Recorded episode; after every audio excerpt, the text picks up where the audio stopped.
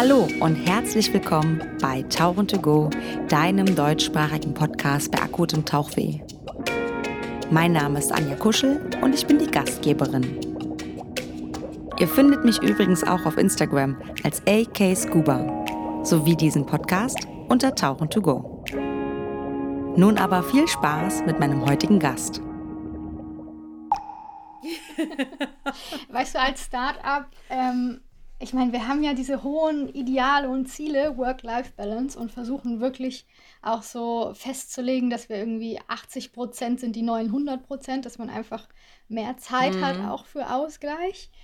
Aber jetzt gerade ist echt so eine Phase, wo so viel läuft, da sind wir oft weit ja. über 100 Prozent und dann geht es natürlich auch in die Wochenenden. Und es ist halt einfach, wenn es dein eigenes Baby ist, dann, dann, arbeitest du gerne dran. Ja, und dann sagst du halt auch nicht so, jetzt ist um fünf Feierabend und. Ähm, nee, dann sitzt du ja noch mal drei, vier, fünf Stunden bis nachts und machst es noch fertig. Ich weiß genau, was du meinst. Ja. Genau. ja. Also ganz so ähm, schlimm dann, ist nicht mit, bis 3 Uhr nachts, aber, aber.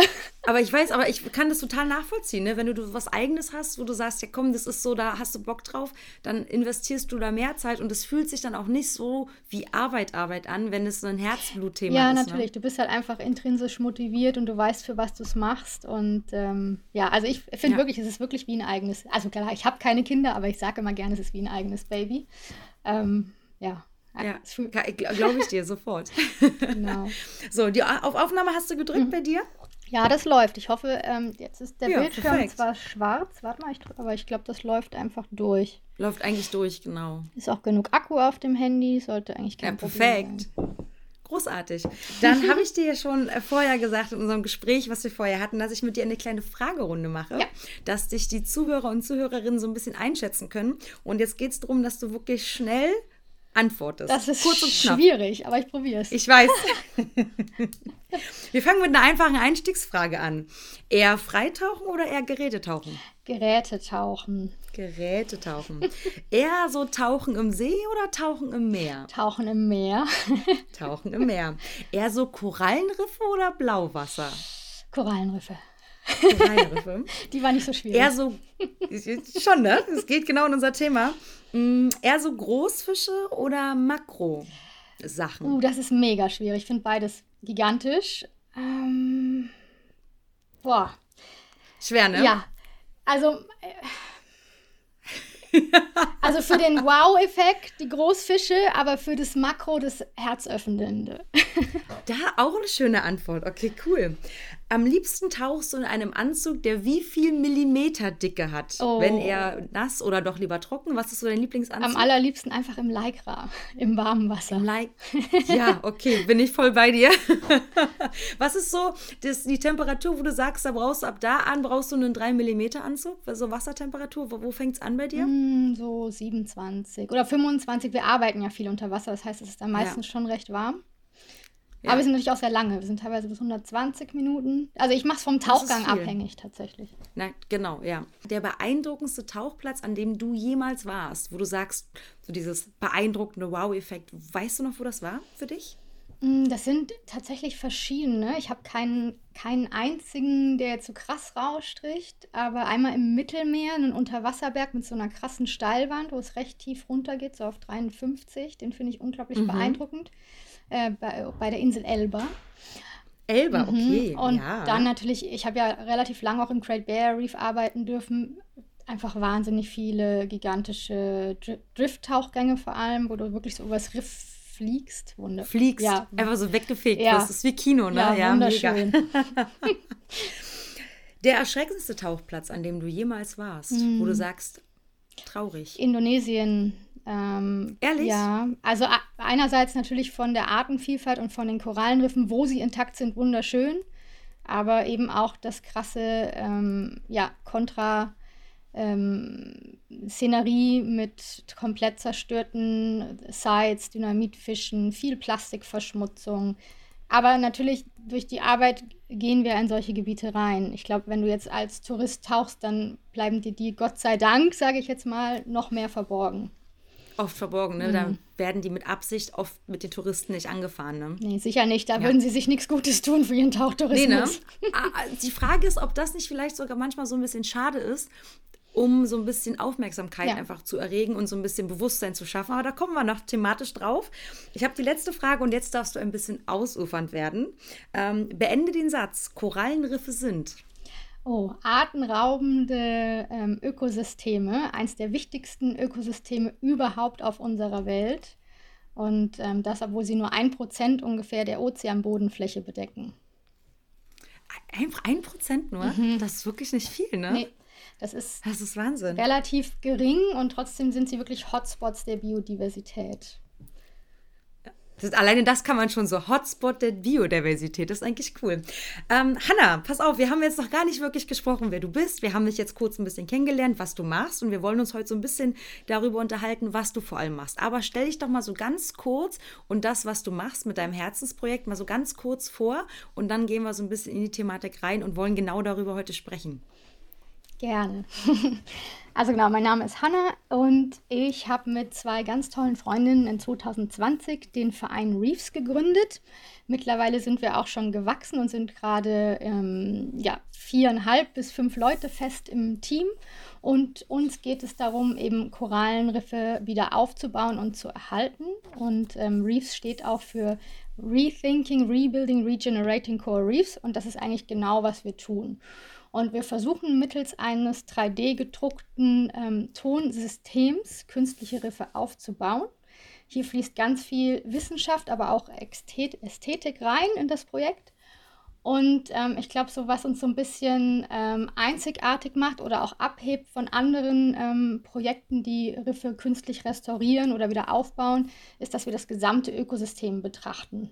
Also, dass wir eben nicht nur ein Fischhabitat bauen oder nicht nur eine Struktur hinstellen, auf denen Korallen angepflanzt werden sollen, sondern dass wir wirklich versuchen, jeden Organ Organismus, der in dieses System, in dieses Ökosystem Riff reingehört, mit zu bedenken und verschiedene, ähm, ja, Nischen, strukturelle Komplexitäten zu schaffen, sodass hier eine möglichst hohe Biodiversität auch entstehen kann.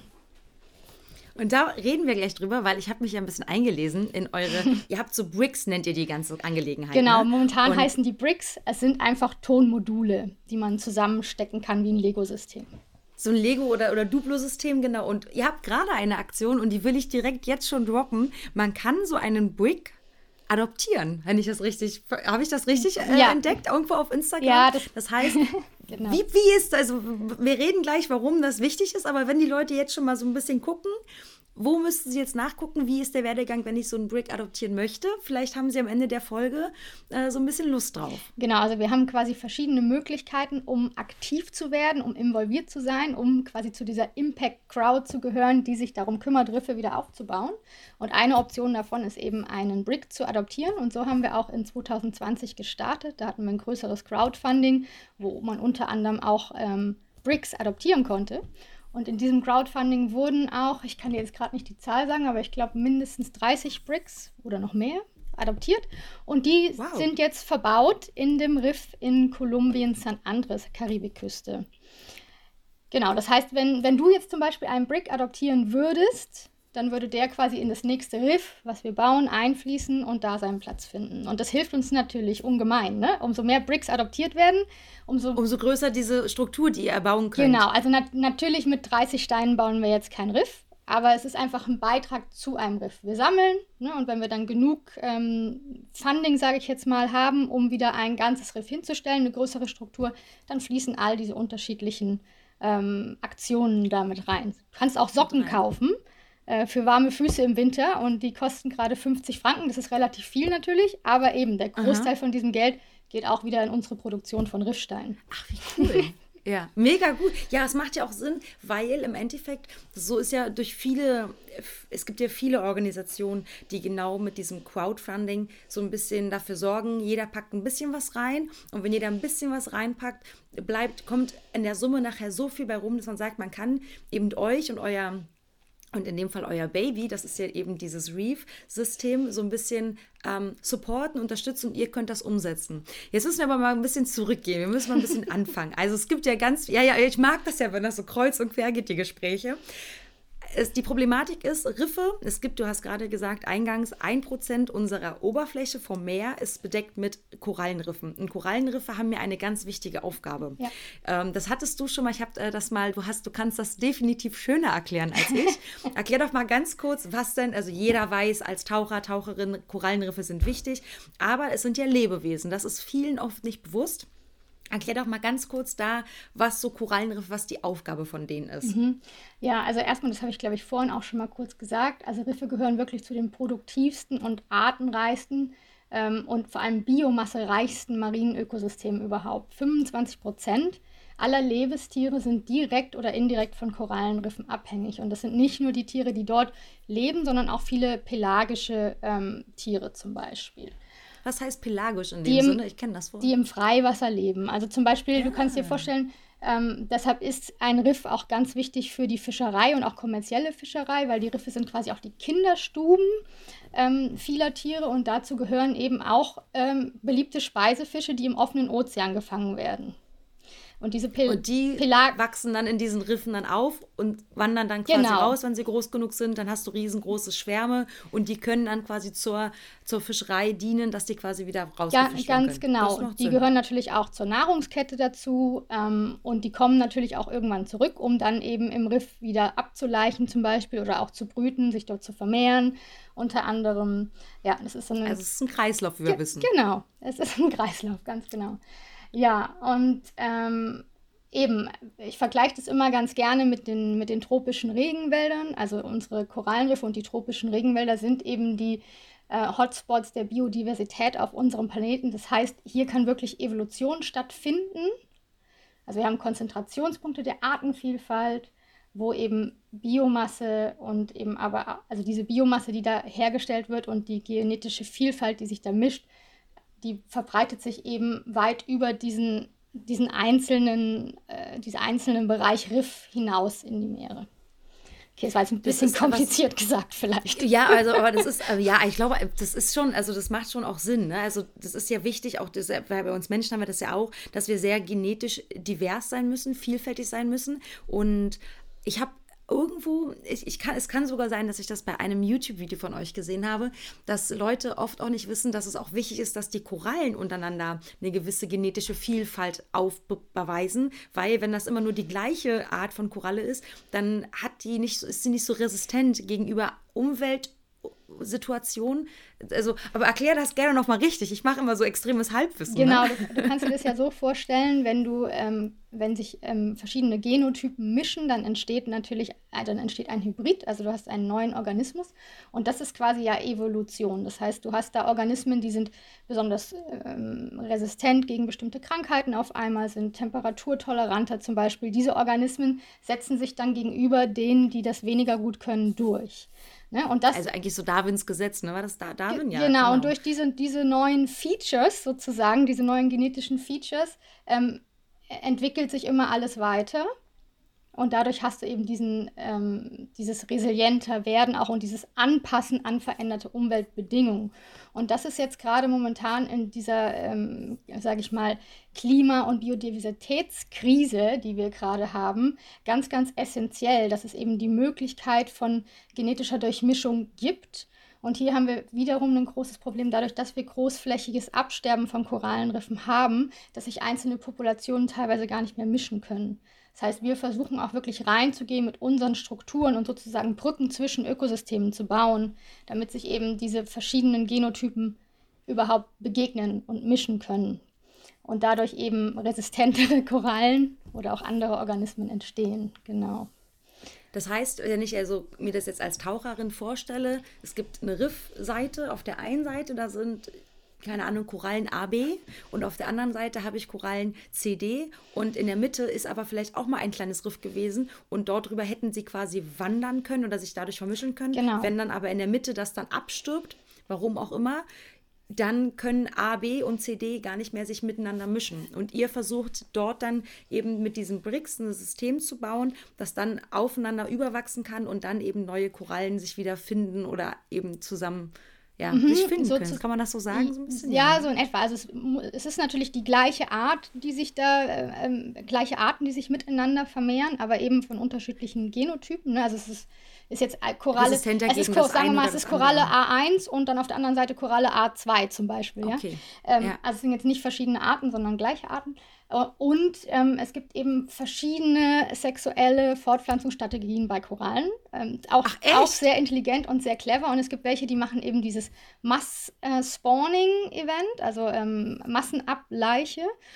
Ist das immer, wenn das so milchig alles aussieht? Genau, ne? also die, ge ja. die geben dann quasi so kleine Bündel an, ähm, also wie so kleine Eier, in denen, das sind aber so Päckchen, in denen dann eben ähm, Eizellen drin sind und dann ein Päckchen, in denen die Samenzellen drin sind, also das Sperma sozusagen.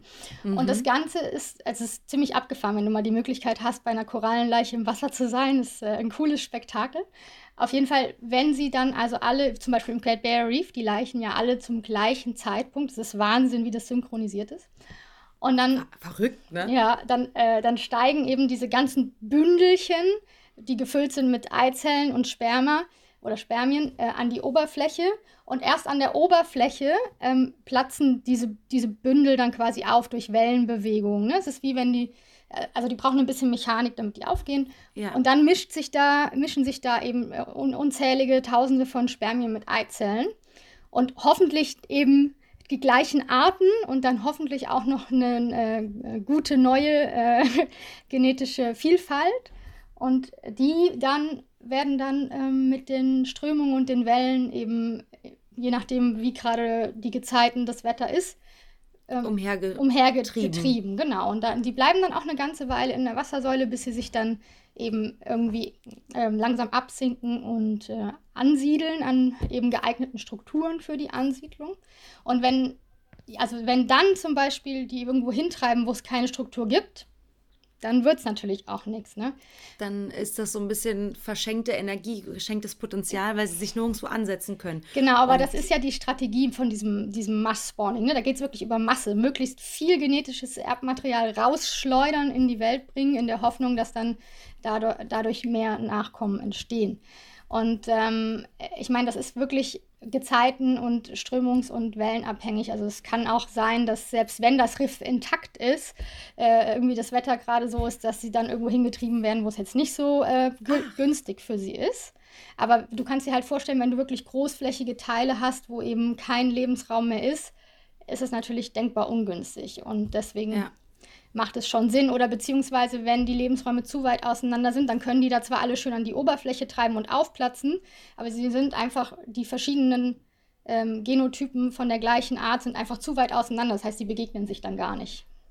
Okay. Ja. Also es sind ganz viele externe Faktoren, die da mit rein reinzielen oder mit, mit reinspielen, genau. dass das funktioniert und dass es auch so gedacht ist. Ne? Also, dass es, dass es so, das Final so passiert, dass die Korallen sich fortpflanzen können. Genau. Crazy, das wusste ich nicht. Ich habe ich hab, also ich hab mir das ein bisschen einfacher. Ich wusste, hätte nicht gesagt, wie oder ja, also jetzt nicht sagen äh, können, aber so, also genau. so habe ich mir das nicht Aber, aber wie gesagt, das ja. ist eine Methode. Ne? Eine andere Methode mhm. ist, es gibt auch die sogenannten Brooders, also die brüten. Das heißt, die haben quasi die Eizelle bleibt im Polypen drin und wird befruchtet. Also die nimmt von außen den Spermien auf.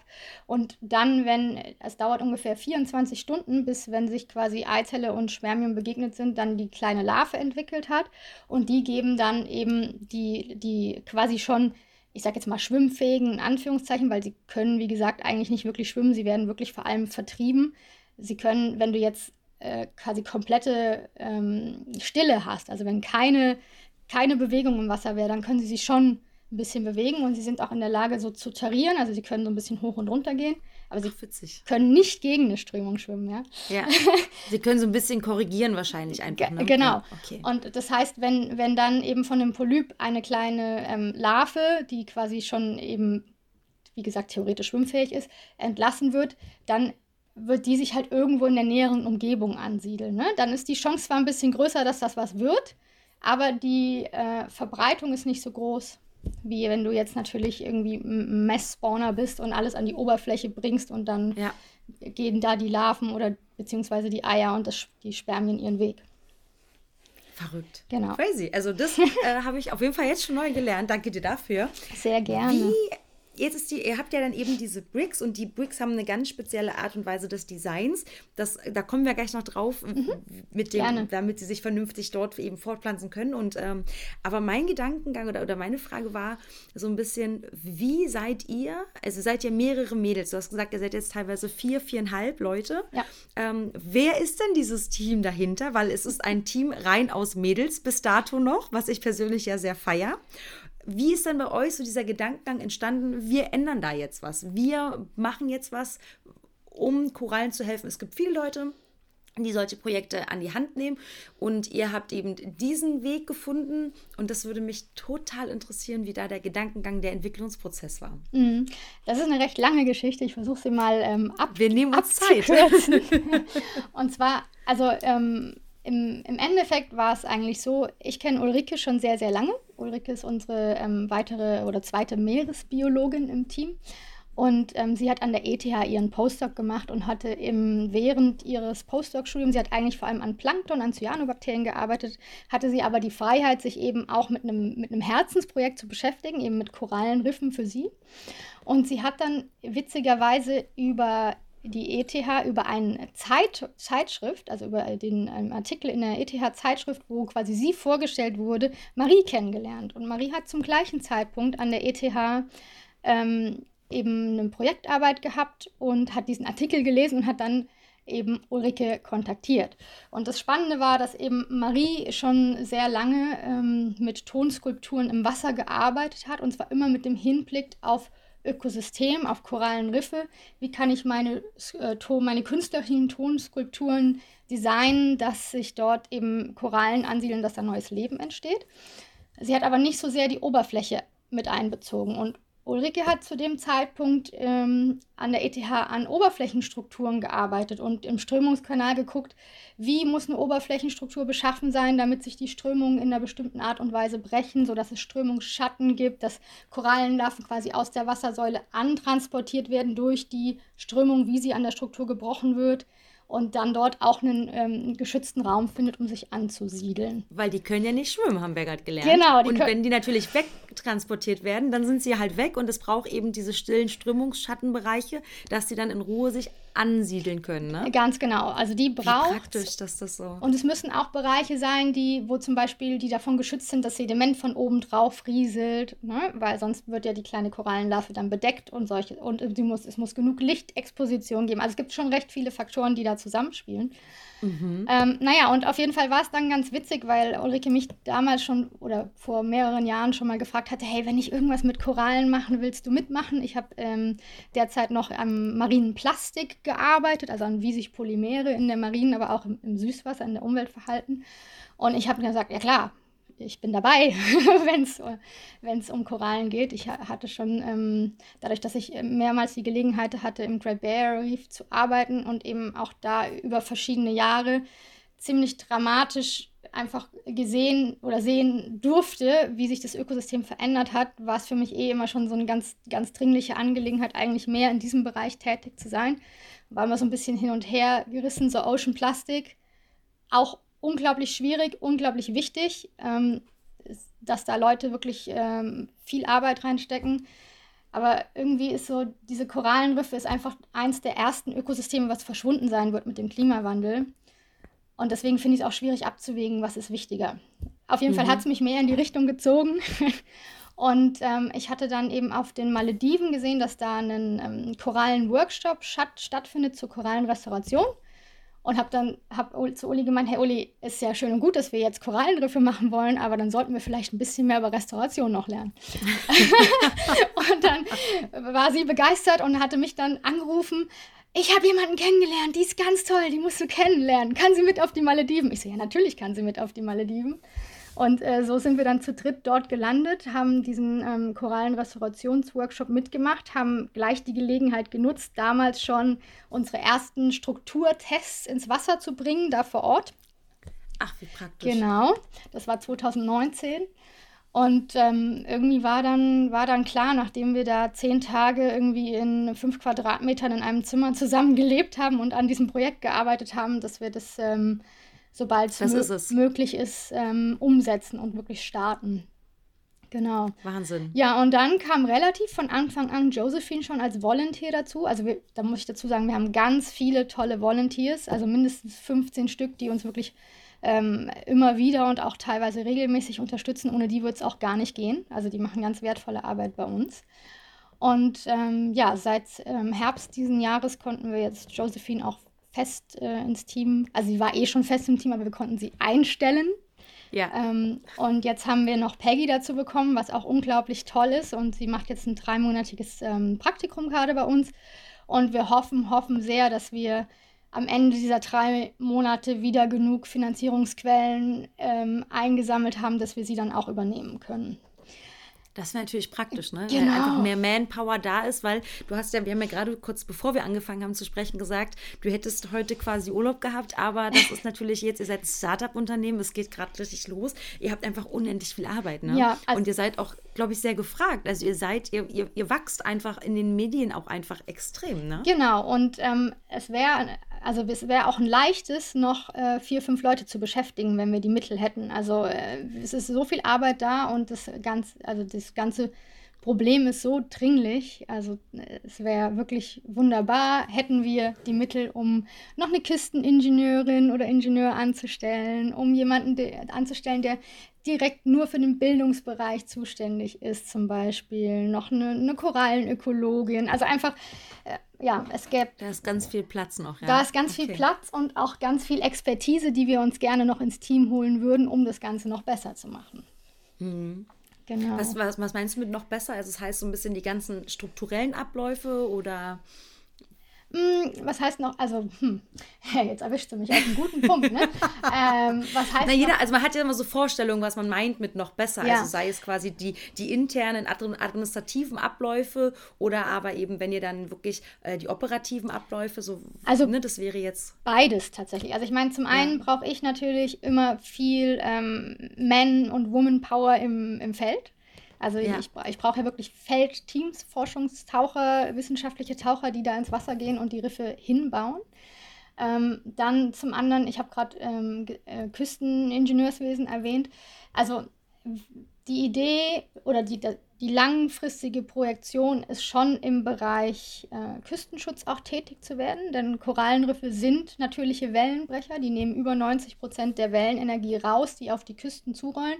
Und sie sind zudem wow. sehr intelligente Wellenbrecher, weil es ist einfach ein lebendes, nachwachsendes System. Das heißt, wenn da mal ein Sturm drüber gegangen ist, dann wird es sicher auch Schäden geben, genauso wie an einem äh, künstlichen Betonwellenbrecher jetzt. Den musst du alle paar Jahre erneuern, da muss sehr viel Maintains reinfließen. Bei den Korallenriffen, wenn die gesund sind, wenn die in einem guten Zustand sind, also wenn, wenn die Wasserbedingungen gut sind, äh, wenn genug Licht vorhanden ist, wenn die Wassertemperatur stimmt, dann regenerieren die sich relativ schnell. Das heißt, du hast mhm. hier einen Wellenbrecher, den du eben nicht erneuern musst. Das macht die Natur von selbst. Mich wundert das eh immer so, also ich, es ist so, eine, es ist so ein wunderbares Bild. Ne? Also man als Taucher, Taucherin ist immer sehr vorsichtig beim Tauchen. Und ich habe das schon mal gehört, wie eine Koralle abbricht und das ist herzenszerreißend, wenn das, wenn du das hörst, krieg, also, uh, das hat, das ist so ein kleines Stück, ne? Was dann vielleicht abbricht, wenn jemand mit der Flosse reinkommt. Und jetzt denke ich mir, wenn so eine Schildkröte in so ein Riff reinbrettert, um was zu essen, ist der da ziemlich egal, ob da so ein Stück, die rotscht da, die, die macht da volle Möhre und ja. So, und wenn ich mir jetzt überlege, schon, ne? Sag ich mir, okay, und ich glaube, das ist auch der Punkt, so was man den Taucher, Taucherinnen so ein bisschen sagen kann, solange man sich vorsichtig bewegt, man ist es immer das Ziel, nirgendwo dran zu kommen wenn das mal passi passiert und man sich dem bewusst ist und dann einfach noch vorsichtiger wird, ist das ein guter Prozess. Man muss aber jetzt eben nicht den ganzen Urlaub deswegen Kopf, vom Kopf her so mindsetmäßig wegschmeißen, weil ich hatte das schon erlebt, dass Leute dann so, oh mein Gott, das, ja, es ist gut, dass du das schlimm findest, aber die Schildkröte ist definitiv, die gehört dahin, die macht mehr kaputt. Und wenn ich mir überlege, so Brother, die Brothers zum Beispiel in Ägypten, ne, oder das Daedalus-Riff, wenn da die Welle draufbrettert, ne, die Riffe haben so 5, 6 Meter Tiefe und da scheppert das ja schon mhm. extrem und trotzdem sieht es extrem gesund aus ja. und man hat nicht das Gefühl, dass was kaputt geht. Meinst du auch das mit Intelligenz, weil die bauen ja ihre Strukturen wahrscheinlich schon ja. entgegen der Kraft, die kommt und nicht so, dass sie halt bei jeder Welle abbrechen. Ne? Ja, also die Strukturen und die Formen, die die einzelnen Korallen haben, die entstehen ja wirklich zusammen mit der, mit der Wasserbewegung. Ne? Also die, das, das ist nie voneinander getrennt. Und dann ist es ja auch so, wenn du so, einen, dir so ein natürliches Riff anguckst, es hat ja auch Patches und ähm, Channels und so, eine, so einen Wellenbrecher, so einen, der da irgendwie aus so Tetrapods hingeschmissen wird, das ist ja wie so eine Wand. Ne? Und da, da hast du natürlich eine ganz andere Kraftverteilung und Einwirkung, wenn da eine Welle drauf bricht, als wie wenn die jetzt in so einen Riff reinrollt, weil das Riff absorbiert die Energie, Energie eher und lässt sie eben an bestimmten Stellen auch passieren. Ne? Eben zum und Beispiel durch solche laufen, ne? Channels, genau. Also es ist ja. eine, die, die Kraft, die Kräfte verteilen sich einfach ganz anders. Genau.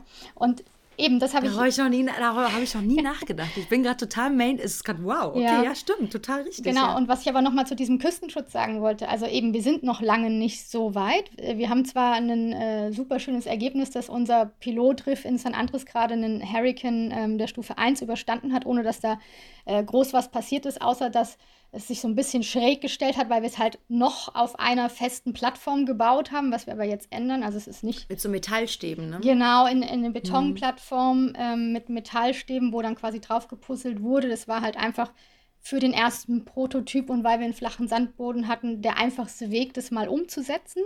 Aber auch da ähm, war uns schon klar, dass das nicht ähm, der Weg ist, wie wir unsere Riffe künftig verankern werden. Mhm. Aber auf jeden Fall waren wir trotzdem sehr erstaunt, dass die Tonstruktur insgesamt so gut standgehalten hat den Kräften. Ne? Aber eben dadurch, gut. dass du ja wie so ein Lego- oder Duplo-System, wie du schon gesagt hast, einfach ganz viele Steine, einzelne Steine hast, die miteinander sich verbinden, kann sich da auch, glaube ich, die Kraft ich bin jetzt keine Physikerin, ne? aber kann sich da, glaube ich, die Kraft auch ähm, recht gut verteilen und gibt natürlich auch eine sehr, sehr gute Stabilität, weil alles miteinander irgendwie verknüpft ist. Und theoretisch hast du auch die Möglichkeit von ein bisschen Bewegung im System. Ne, dadurch, dass ja. es viele Einzelelemente sind. Wobei wir jetzt auch festgestellt haben, was an sich auch sehr positiv ist, dass jetzt nach einem Jahr durch die ganzen krustierenden Organismen, die da wachsen und der Biofilm, die einzelnen Systeme schon richtig verbacken sind. Also dass man ich wollte gerade fragen, ne? weil die sind wahrscheinlich schon sehr, also wenn man sich das vorstellt, die hast diese einzelnen Teile, die einzelnen Bricks und wenn dann natürlich so das alles langsam anwächst, ne? es ist ja, wenn lange was im Wasser liegt, ja. dann ist das schon, aber wenn sich das dann quasi nur so leicht verzieht, ich stelle mir das so ein bisschen vor wie so ein Lego-Turm, den man quasi so ein bisschen kippt, dann schiebt er sich ein bisschen mit, aber die Struktur ist ja noch vorhanden. Genau, und genau ja. das, das ist passiert. Krass. Aber wie gesagt, das ist auch nicht, auch nicht schlimm und eben auch mal so ein ganz er, erster guter Härtetest für uns. Und ähm, wir sind, also wir sind mit dem Ergebnis recht zufrieden, muss ich sagen. Und wo ich aber nochmal zurückkommen wollte, eben zu diesem Küstenschutz, der Gedanke dahinter ist eben dadurch, dass die Riffe natürliche äh, Wellenbrecher sind und dort eben auch ursprünglich wachsen oder ähm, gewachsen sind, wenn, also die, viel, viel ist ja in dem Bereich leider verloren gegangen, haben wir, glauben wir, dass wir den größten Impact für Korallenriffe haben, wenn wir sie eben genau dort wieder aufbauen, wo sie eigentlich hingehören, wo sie herkommen. Ja. Und deshalb denken wir in diese Richtung. Aber momentan ist es so, dass wir vor allem äh, gerade an der Biodiversität arbeiten und da auch schon recht gut sind, einfach eine hohe Biodiversität wiederherzustellen. Genau. Ich, ich, ich stelle gerade fest, dass natürlich so ein Riff hat, bringt ja mehrere Baustellen mit, wenn man das sich jetzt mal so überlegt. Ne? Also das ist, entweder fällt es mir gerade nur einfach so auf, wo wir uns darüber unterhalten und ich bin die Einzige, die noch nie darüber nachgedacht hat. Also du sagst, wir haben das Riff als natürlichen Wellenbrecher. Wenn man natürlich irgendwo Wellenbrecher hinbaut, die wir als Menschen da reinklatschen, dann mache ich A, ein bisschen Riff kaputt, aber ich nutze ja natürlich unsere Strukturen gar nicht so klug, wie die Natur das machen würde. Ja. Wenn ich jetzt aber unser, unser, also wenn ihr jetzt ein Riff hinbaut, dann habe ich A, wieder die Möglichkeit, Riff zu rekultivieren, kann man das so sagen? Ja. Ich, ne, Oder regenerieren, ja regenerieren. Das heißt, wir bauen einen Riff auf. Wir bauen vielleicht mit der Zeit, wenn man das so ein bisschen nach und nach versteht, jemand, der eben diese Küstenwissenschaftliche ähm, Ebene so ein bisschen betrachtet, der versteht auch viel mehr zu nutzen, diese Physik. Wie muss man das Riff in diesen Bereichen bauen? Und dann habe ich im gleichen Moment ja auch noch, weil ich wieder Riff bilde, wieder mehr Fisch. Also es ist ja schon sehr klug, daran genau. zu arbeiten. Und es war auch nie sehr klug, das kaputt zu machen, grundsätzlich von uns Menschen. Das war ne? nie, nicht besonders das schlau. War nein. nicht sehr, nein, war nicht sehr weitblickig. Und, ne? ja, ja, und ich meine, es ist ja, es ist ja nicht nur eben, dass es lokale Stressoren gibt, durch die Riffe verloren geht, sondern ich meine, das Hauptproblem ist natürlich der Klimawandel und die dadurch einhergehende Ozeanerwärmung und Versauerung. Da können wir vielleicht später nochmal drauf eingehen, wenn das du magst. Das finde ich mega spannend übrigens mit ähm, der Versauerung. Ja, ja, da kann ich dir später gerne noch ein bisschen mehr erzählen. Ich wollte aber nochmal zurückkommen, weil du hattest mich ja auch gefragt, warum sind denn diese Korallen jetzt eigentlich so wichtig? Ja, Und ich glaube, das habe ich, hab ich noch gar nicht richtig beantwortet. ähm, für uns Menschen sind sie so wichtig, weil sie wahnsinnig viele ähm, Ökosystem-Services bieten. Ähm, auf, die, ähm, auf die Wichtigkeit für die Natur bin ich schon eingegangen mit ähm, quasi der Artenvielfalt und dem, der Evolution, die da stattfinden kann. Ähm, aber eben für, für uns Menschen ist natürlich zum einen besonders wichtig gesunde Fischbestände, also ähm, Food Security, ähm, Nahrungs, wie sagt man, Nahrungssicherheit für viele, mhm. viele ähm, Küstenregionen dieser Welt. Ich wollte sagen, viele Länder, die leben davon, dass die selber sich alleine sich mit ihren kleinen Fischerbooten was holen. Genau, ähm, das ist ihre Haupt... Proteinquelle quasi. Ne? Genau, da geht es gar nicht darum, dass äh, die großen Fischerboote, Fischereien sich was holen, sondern es geht wirklich um die einzelnen Leute, die irgendwo leben. Und da ist es dann halt immer so, ich finde den Punkt ganz gut, dass man sagen kann, ich grätsch da mal ganz kurz rein. Ne? Ja, wir in Deutschland können es entscheiden, okay, ich esse keinen Fisch, Ne, weil wir natürlich andere Quellen hätten. Ja, ja, wäre total super, ne? Andere Leute wiederum sind halt auf den Fisch angewiesen, weil die gar keine anderen Alternativen haben. Genau. Und das ist halt, ne? Also deswegen muss man immer so ein bisschen überlegen, wer kann was auf was verzichten und wer kann auf bestimmte Dinge nicht verzichten, weil die essentiell sind. Ne? Ganz genau. Also das ist ein ganz wichtiger Punkt, aber eben nicht nur eben für die lokale Fischerei, sondern eben, was ich vorhin auch schon mal erwähnt habe, auch die kommerzielle Fischerei lebt davon, dass es Riffe gibt. Da kommt der äh, Fisch ursprünglich oder viele, viele dieser Fische kommen ursprünglich auch von dort. Dann hast du natürlich Arbeitsplätze, also Einkommenssicherheit, sei es jetzt äh, Tourismus, ähm, Tauchen, Schnorcheln, aber auch diese wunderschönen weißen Sandstrände, diese tropischen Strände, wo viele gerne Urlaub machen, die entstehen auch durch Riffe. Also im Prinzip. Das sind altes Korallensysteme, ne? Al Riff, ja. genau. Also im Prinzip, das ist eigentlich ganz witzig, das kann man sich mal versuchen zu verbildlichen, wenn man das nächste Mal auf so einem weißen Korallensandstrand läuft, man läuft eigentlich auf äh, Papageifisch-Fäkalie. Äh, also Ach. es ist ein es ist eigentlich, ne, die Papageifische, die nagen ja ähm, das Riff ab ne? also das sind ja die äh, Grazer ist auch ein ganz wichtiges, äh, ganz wichtiger Schlüsselorganismus in so einem Korallenriff, weil er es in Balance hält. Und der nagt zum einen abgestorbenes ähm, Koralle ab, teilweise aber auch ein bisschen lebendige Koralle. Und eben was er ausscheidet, ist dann vor allem dieser Korallensand. und das sind mehrere Tonnen äh, im Jahr, die diese ähm, Papageienfische da an, an Sand produzieren. Ich finde Papageienfische irgendwie total doof, aber eigentlich sind die voll wichtig. Ne, die sind super wichtig, ja. Ja, weil ich immer so die weil ich, ich finde die nicht so, das ist kein Fisch, den ich mir, ah, das ist aber ein schöner. Ich weiß, andere tauchen, oh, hast du den Papageifisch gesehen? Ja, interessiert mich nicht. Also ich will was anderes gucken. Aber sie sind halt voll wichtig. Also ja. einer der Schlüsselorganismen, ne? Es gibt noch ja. viel mehr Grazer im, im, im Riff. Oh, ich, ich, mache mal Deutsch-Englisch, tut mir leid. Ist in Ordnung. Okay. und ähm, eben, also natürlich, also ähm, auch Seeigel gehören zum Beispiel dazu. Es sind jetzt nicht nur, mhm. nicht nur Fische, also ganz viele Schlüsselorganismen, die eben so einen, so einen Riff in einem gesunden Gleichgewicht halten. Ähm, und dann aber eben, um nochmal auf diese Arbeitsplätze zurückzukommen, natürlich die Fischerei, die haben wir eben schon erwähnt, also vor allem die lokale Fischerei, aber dann auch, ähm, also Forschung und Pharmazie ist ein weiterer wichtiger Punkt. Also, ähm, Pharmazie, ja? Genau, also äh, die, die Korallenriffe sind so ein bisschen wie so eine natürliche Apotheke. Ne? Den, den, Regenwald bezeichnet man ja auch immer so als natürliche Apotheke. In Wirklichkeit sind aber eigentlich mehr Medikamente auf dem Markt, die aus Korallenriffen stammen tatsächlich. Und eben vor allem auch sehr starke Schmerzmittel, Medikamente gegen Krebs oder AIDS. Und was ich als Biologin extrem spannend finde, ist, dass quasi durch Riffe quasi die Zellbiologie und die Medizinforschung revolutioniert wurde, weil die Markerstoffe, mit denen du Zellen unter Mikroskop anfärben kannst, die stammen aus äh, Quallen und Korallen, ja. Ach. Und ohne die ähm, hättest du überhaupt, also oder beziehungsweise die haben zum Beispiel erst, zum ersten Mal sichtbar gemacht, wie sich jetzt so ein, so ein äh, Krebsgewebe, wie diese Zellen wuchern unter Mikroskop. Hm. Das kann man ohne diese Marker, das ist jetzt so, so ein farbliches Darstellen dann, ne, kann man das ja dann einfach gar nicht sehen, ne, weil das nicht möglich ist. Ja, also mit, genau, mittlerweile gibt es natürlich auch noch andere neue Methoden, aber eben aber damals diese, dann, ne? diese ursprünglichen, also die werden auch heute natürlich noch benutzt, ne, aber so diese ursprünglichen Markerstoffe wurden eben zum ersten Mal in Riffen entdeckt. Und das ist natürlich ähm, ein wahnsinniger Sprung eben in der Medizinforschung und in der Zellbiologie gewesen. Ja, und dann natürlich auch die Kosmetikindustrie. Ne? Es gibt, gibt ja mittlerweile so viele Kosmetiker, die damit werben, dass sie irgendwelche tollen Produkte aus dem Riff und tralala haben. So.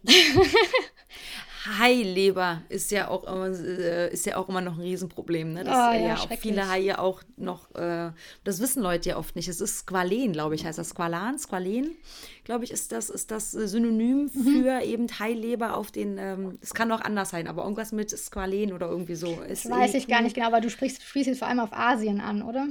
Äh, ich, kann, ich, weiß, ich, weiß, gar nicht. Also es ist in, in, auch in äh, europäischen ähm, Medikamenten äh, oder eben ähm, dann Kosmetika ist das wohl drin. Also ich habe mal bei meinen, ich habe ganz viele alte Handcremes überall irgendwie in den Taschen und habe da mal geguckt und habe eine gefunden, wo es draufsteht. Und die habe ich wirklich hingestellt. Ah, okay, die ist böse, die nicht. So. Ja, krass. Ja. Und das war's auch schon wieder mit Tauchen to go, deinem deutschsprachigen Podcast bei akutem Tauchfilm. Dann bis zum nächsten Mal. Tschüss.